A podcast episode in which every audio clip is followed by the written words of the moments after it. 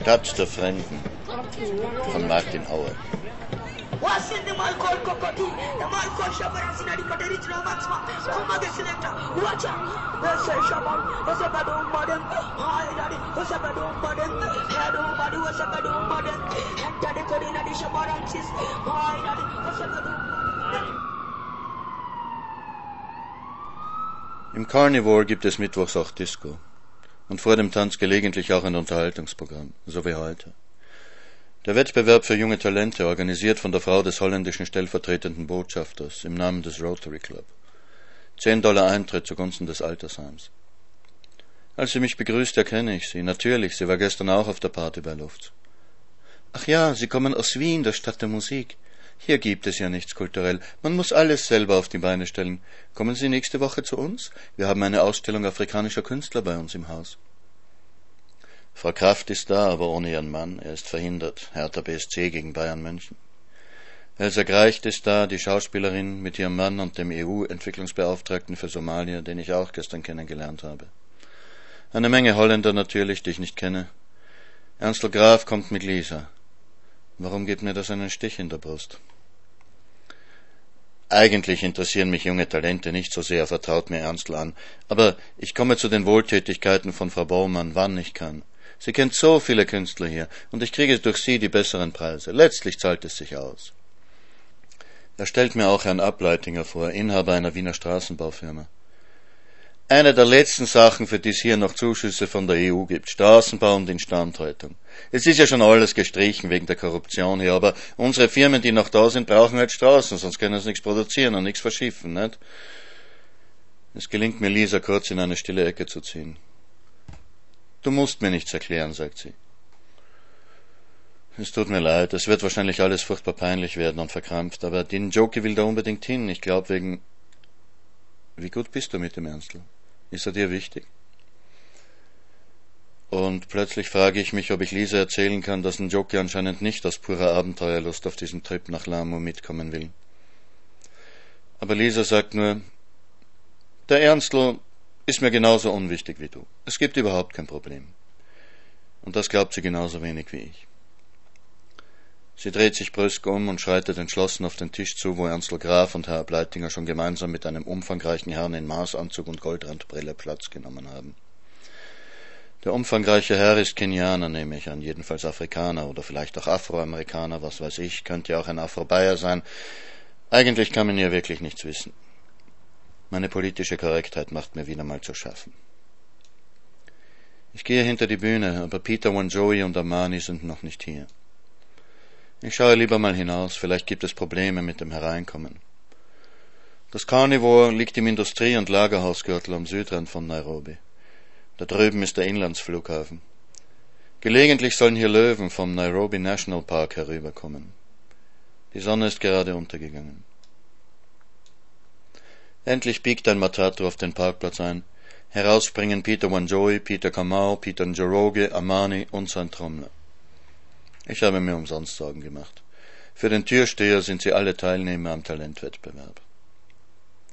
Amani und sein Drummer, der Njao heißt, ziehen sich gleich hinter die Bühne zurück. Peter Wanjohi geht mit ihnen. Peter Kamau und Peter Njoroge haben meine Kamera mitgebracht. Sie bekommen sie wieder, um das Ereignis im Bild festzuhalten. Ich werde die Tonaufnahme machen. Carnivore heißt Fleischfresser. In der Mitte des Restaurants ein riesiger Holzkohlengrill, an dem sieben oder acht Köche beschäftigt sind. Kamau und Joroge fotografieren die Fleischberge von allen Seiten. Sie rennen den Kellern nach, die von Tisch zu Tisch gehen mit aufgespießten Fleischbrocken, von denen sie den Gästen nach Wunsch etwas auf den Teller säbeln. Zebra, Impala, Wasserbock, Giraffe, Krokodil. Auf den Tischen stehen pro forma kleine Gestelle mit verschiedenen Salaten in winzigen Schüsselchen aber eigentlich isst man hier Fleisch mit Fleisch und als Beilage Fleisch. Kamau fragt einen Keller nach einer Speisekarte. Sowas gibt's hier nicht, erfährt er. Was kostet denn dann eine Portion Fleisch? Keine Portionen. Drei Stunden lang Essen kostet 40 Dollar. 40 Dollar, hey, das macht den Kenia-Schilling. Mann, wenn ich reich bin, komme ich jeden Tag hierher. Ein japanischer Gast spielt gutmütig grinsend und unter dem Applaus und Gelächter der Landsleute, mit denen er am Tisch sitzt, eine ganze Pantomime für die beiden Fotografen. Er klopft sich stöhnend auf den Bauch, lässt sich halb aus dem Sessel fallen und macht ein Gesicht, als ob er kotzen müsste. Seine rechte Hand langt mit letzter Kraft nach der kleinen Flagge, die auf dem Tisch steht, und kurbelt sie hinunter. Das ist das Zeichen der Kapitulation, das Zeichen für die Kellner, dass sie aufhören können, Nachschub zu bringen. Frau Baumann betritt nun das Podium, begrüßt Gäste und Ehrengäste. Ehrengäste sind der holländische Botschafter und Herr Samuel Mutua vom Bautenministerium. Hier verbeugt sich der umfangreiche Herr am Tisch von Ernstl Graf. Weiters begrüßt sie die Sponsoren der Veranstaltung, Spender größerer Summen. Es verbeugen sich einige indische Geschäftsleute, Ernstl Graf, einige holländische Entwicklungshelfer, ein holländischer Geschäftsmann und Jimmy Hauslechner. Bin gespannt, ob sie Malaika singt, flüstert Elsa Greicht mir zu, an deren Tisch wir schließlich gelandet sind. Frau Baumann singt Malaika. Eine der Wettbewerbsteilnehmerinnen, ein dickes Mädchen mit geglätteten Haaren in Schuluniform, begleitet sie am Klavier. Sogar ich kenne Malaika, seit dreißig Jahren oder mehr. Seeger singt das Lied auf einer seiner Platten. Es ist der ostafrikanische Schlager seit einer Ewigkeit. Engel, ich lieb dich, Engel, aber was soll ich machen? Ich hab kein Geld so irgendwie. Das Mädchen, das Frau Baumann begleitet hat, ist gleich die erste Kandidatin und holpert eine Chopin-Etüde herunter. Eine Schulklasse führt ein beachtliches Akrobatikprogramm vor. Dann kommt eine zweite Pianistin, vielleicht elf oder zwölf, den Kopf voller kleiner Mauseschwänzchen, jedes von einer winzigen knallroten Schleife gehalten. Die spielt, aber mit Bravour, eine zweite Chopin-Etüde. Es folgt eine vierköpfige Reggae-Band, ein Junge, der mit einem Kassettenrekorder mitsingt und ein gemischter Chor, der eine christliche Hymne bringt. Dann ist erst einmal Pause. Nach der Pause fegt Armani alles weg. Das erste Mal sind alle im Saal wirklich still und hören und sehen zu. Allein schon die sportliche Leistung. Acht Minuten lang, neun Minuten lang, zehn Minuten lang tanzt, springt, rockt und rappt der Junge quer über die Bühne, handhabt das wirkliche Mikrofon genauso geschickt wie sonst das eingebildete. Was singt er da eigentlich? Könnt ihr das verstehen? frage ich Peter und Peter, als sie vorbeikommen, um die Bilder von der Kamera in meinen Notebook zu laden. Peter Kamau hört einen Moment hin. Das heißt nicht viel. Das denkt sich der aus, das kann man gar nicht verstehen, das sind nur so Worte. Immer neue Worte erfindet Amani. Niemand sieht die Augen hinter seiner dunklen Brille. Wie immer endet er mit der Pirouette auf einem Fuß, den anderen Fuß mit der Hand über seinen Kopf ziehend. Dann knickt der Schweiß überströmt in die Knie. Der Saal applaudiert, man hört Schreie und Pfiffe. Dann erhebt sich Mr. Samuel Mutua und klatscht stehend. Alle stehen auf. Standing Ovations für Armani. Was kann jetzt noch kommen? Noch ein Mädchen mit Mauserschwänzchen spielt noch etwas auf dem Klavier, aber jetzt schwatzen schon wieder alle. Dann kommt Peter Wanjoy auf die Bühne. Ich wusste gar nicht, dass auch er auftreten wollte. Guten Abend. Mein Name ist Wanjoy. Ich möchte euch nur eine Geschichte erzählen. Ugai Ether. Ein kleines Raunen erhebt sich, und die afrikanischen Zuhörer rücken ihre Stühle zurecht und schauen Wanjoy erwartungsvoll an. Das ist die traditionelle Einleitung für Kikuyu-Märchen, flüstert mir Elsa Greich zu. Da war der Hase, beginnt Wanjoey, und da war die Hyäne. Ihr wisst, wie die Hyäne ist. Die Hyäne kann nie genug kriegen. Da kommt einmal der Hase daher und er hat seine Tasche dabei, und in der Tasche hat er Honig. Willst du was Süßes? sagt der Hase zur Hyäne. Süßer als alles, was süß ist? Ja, sagt die Hyäne. So was Süßes, das will ich schon haben. Wo ist denn das Süße? Da, sagt der Hase. Da ist das Süße und er tunkt seinen Finger ein bisschen in seine Tasche und lässt die Hyäne dran lecken. Das ist süß, sagt die Hyäne und leckt sich die Lippen. Das ist wirklich süß. Gib mir mehr von dem Süßen. Nein, nein, sagt der Hase, mehr gibt's nicht. Das Süße, das muss man sparsam essen. Am nächsten Tag kommt der Hase wieder mit seiner Tasche vorbei. Hey, Hyäne, willst du was Süßes? Süßer als alles, was süß ist? Klar, sagt die Hyäne. Du weißt doch, dass ich das will. Gib her das Süße. Und der Hase tunkt wieder seinen Finger in die Tasche voll Honig und lässt die Hyäne dran lecken. Gib mir mehr, schreit die Hyäne. Ich will mehr von dem Süßen.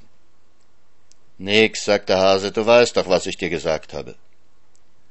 Dann sag mir wenigstens, wo du das her hast, das Süße. Ach, ich weiß einen Platz, da gibt's Mengen davon. Und wo ist der Platz? Das sage ich dir nicht, denn bei dir hat das doch keinen Sinn. Wieso? Was heißt keinen Sinn? Wieso soll das keinen Sinn haben bei mir? Weil bei dir alles doch wieder hinten rauskommt. Du kannst das nicht bei dir behalten, das Süße. Wieso? Wer das Süße ist, der darf nie mehr scheißen und pissen, sonst geht das Süße verloren, verstehst du? Ja, sowas, sagt die Hyäne verdutzt. Ja, wie machen denn das dann die Leute, dass sie nicht scheißen und pissen? Ganz einfach, sagt der Hase. Sie lassen sich den Hintern zunähen, dann kann das Süße nicht mehr verloren gehen. Ach, sagte da die Hyäne, ach Hase, mein Freund, komm sei doch so nett und nehme den Hintern zu. Denn ich will auch das Süße essen und viel davon und es immer und immer bei mir behalten.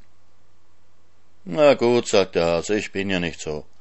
Und nimmt eine Nadel und einen Faden und näht der Hyäne den Hintern zu. Und jetzt bring mich hin, wo das Süße ist, sagt die Hyäne ganz gierig.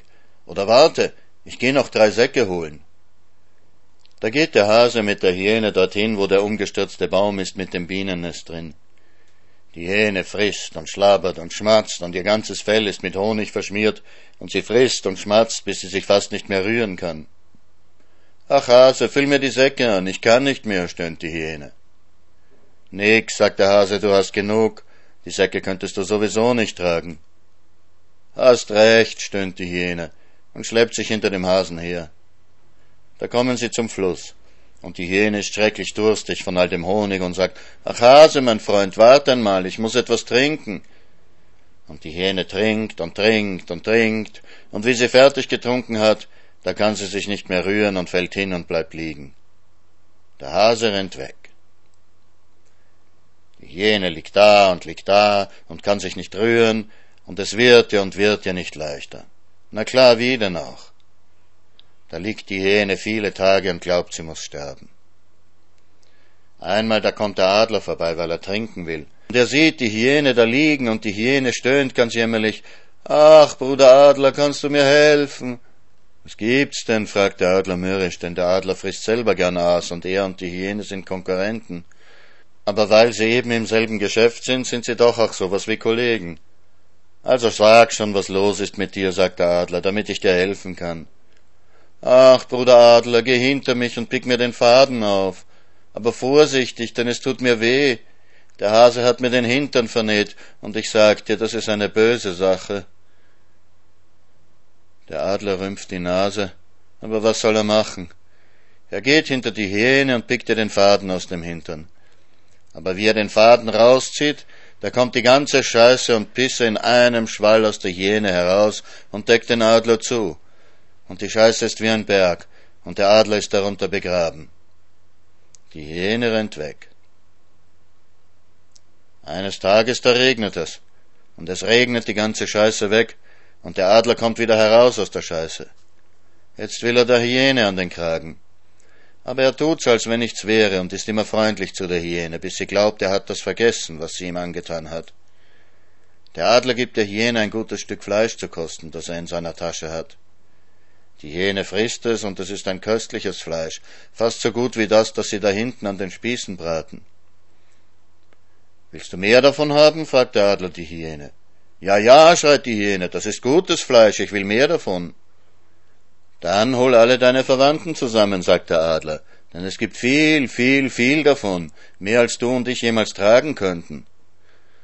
Da holt die Hyäne alle ihre Verwandten zusammen, die ganze Sippschaft, und alle kommen mit Taschen und Säcken und Kalebassen, um das Fleisch da hineinzutun.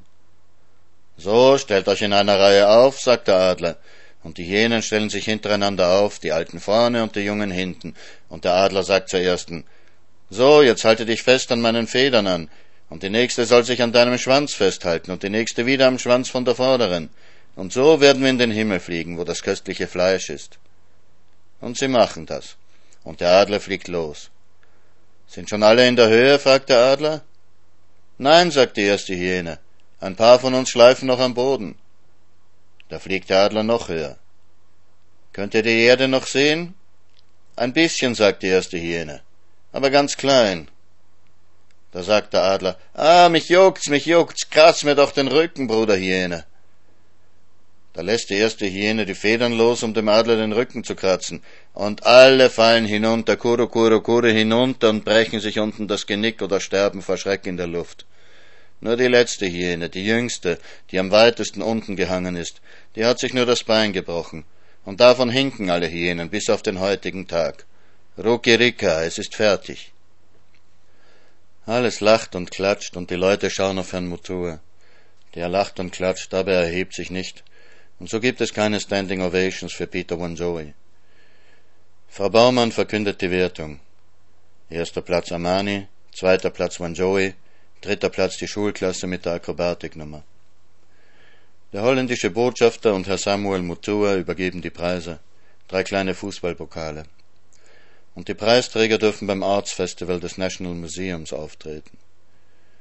Der Vorhang geht zu, die Gäste gehen teils, teils bleiben sie hier, um jetzt erst richtig zu essen. Hinter der Bühne bekommen die Teilnehmer gebratene Hühnerbeine und Cola. Auch wer nur als Coach gekommen ist, kriegt etwas ab. Peter Kamau und Peter Njoroge stürzen sich mit Genuss auf das Essen.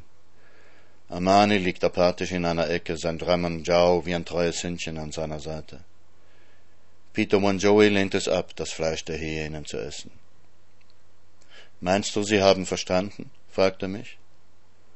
Ich sage, hm, und nicke. Wer Ohren hat zu hören, denke ich, der hat schon verstanden. Ich hätte auch sagen können, weißt du, von Dichter zu Dichter, es verstehen immer nur die, die es ohnehin schon wissen.